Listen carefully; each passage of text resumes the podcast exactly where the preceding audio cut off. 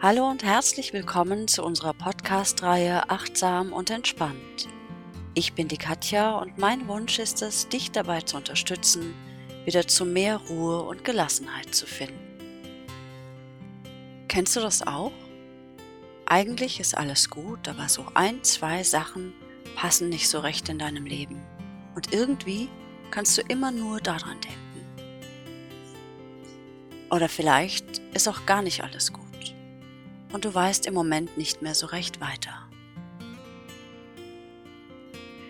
Inzwischen gibt es, vor allen Dingen im Internet, unzählige Hilfsmittel und Angebote für viel oder wenig Geld, die dich zurück auf deinen Weg bringen sollen. Ich persönlich bin ja ein Listenmensch. Das heißt, ich schreibe mir dauernd für irgendwas Listen. Und nachdem ich schon als Teenie Pro- und Kontralisten geschrieben habe, vor allem, wenn ich nicht so recht entscheiden konnte, ob ich mit dem Knaben jetzt zusammen sein möchte oder nicht, ist das bis heute mein Mittel der Wahl. Vor ein paar Jahren, als es privat und geschäftlich ziemlich im Argen lag bei mir, bin ich auf die Idee gekommen, mir mal so ganz coachingmäßig ein großes Blatt zu nehmen und all meine sogenannten Baustellen dort aufzuzeichnen. Hm, wie soll ich sagen?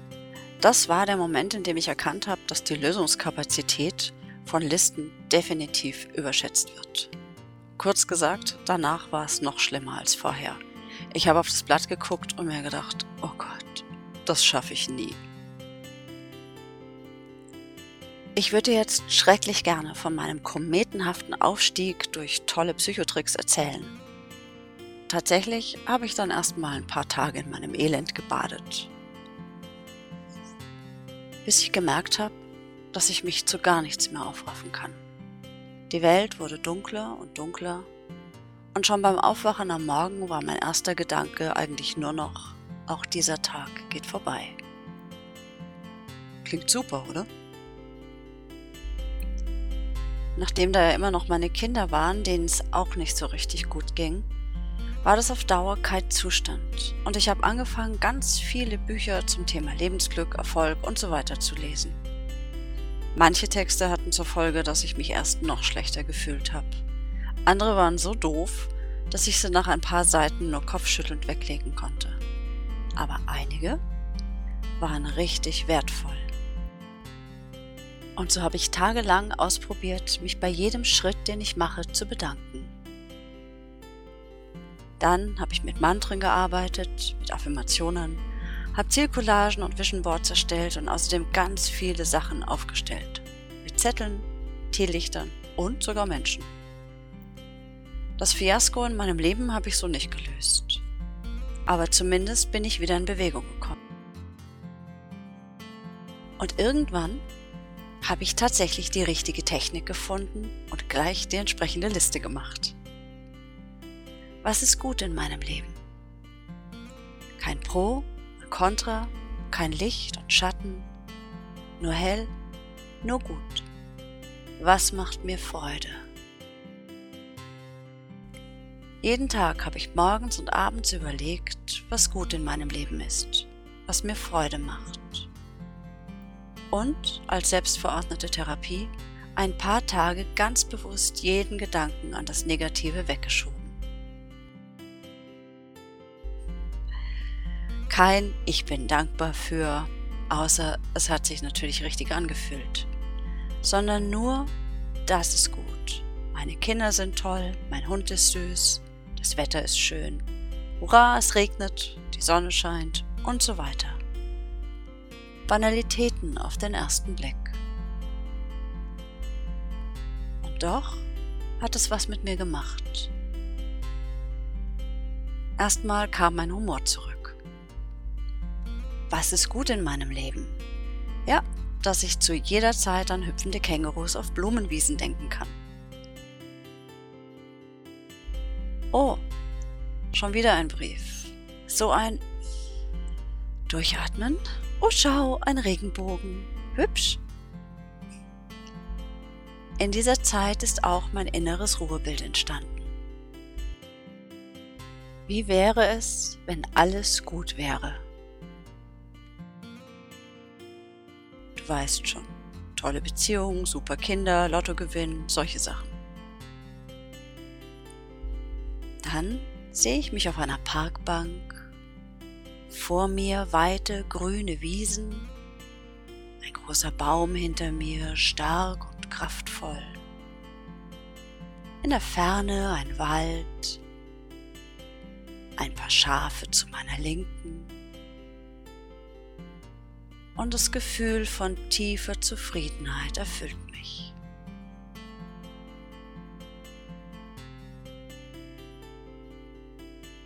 Und darin verweile ich bis heute. Immer wieder. Ein paar Sekunden, ein paar Minuten. Tanke Zufriedenheit kann dann die Ärmel hochkrempeln und weitermachen. Und bis heute hilft es mir, mich immer wieder auf die kleinen Dinge zu konzentrieren. Der Vogel, der im Baum sitzt und singt,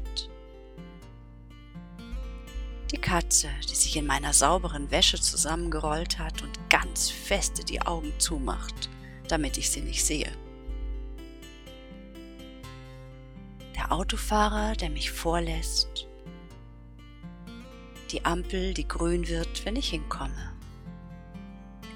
Und so weiter. All diese kleinen Dinge sind es, die unser Leben hell und lebenswert machen.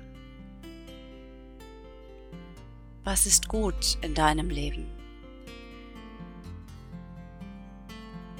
Nimm dir doch ein paar Minuten Zeit und überleg dir, welche Dinge in deinem Leben gut sind. Oder welche Dinge um dich herum gut sind.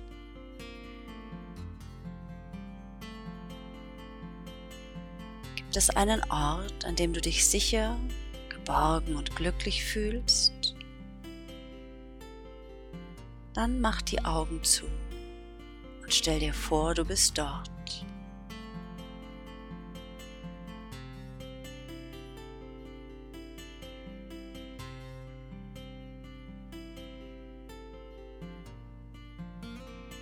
Spüre die Zufriedenheit, die Entspannung.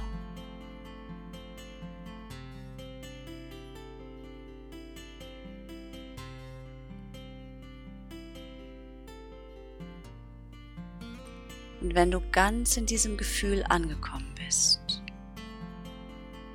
dann öffne deine Augen und schau dich um. Was ist schön? Tasse, in der du deinen Kaffee oder Tee trinkst.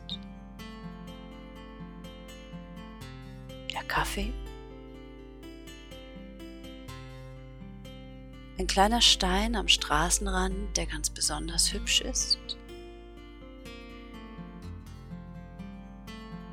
Ein fallendes Blatt.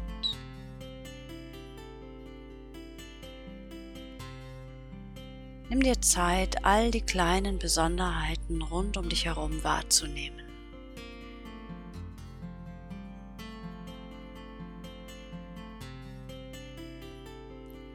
Das ist übrigens auch eine super Methode, um chronische Unzufriedenheit in Partnerschaften oder Freundschaften zu verringern. Einfach mal nur die guten Sachen wahrnehmen. Dadurch räumt der andere seine Sachen immer noch nicht auf aber wir ertragen es besser. Verordne dir selbst doch mal ein paar Tage Negativabstinenz und nimm ganz bewusst nur die guten Dinge wahr, die, die dir von Anfang an Freude gemacht haben, egal wie klein sie sind.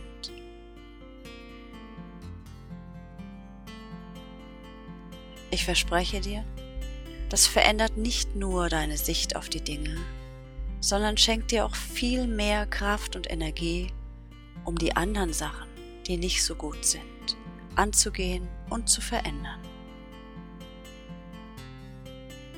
In diesem Sinne, halt den Kopf hoch und achte auf die kleinen Dinge im Leben. Und danke, dass du hier bist und mir zuhörst.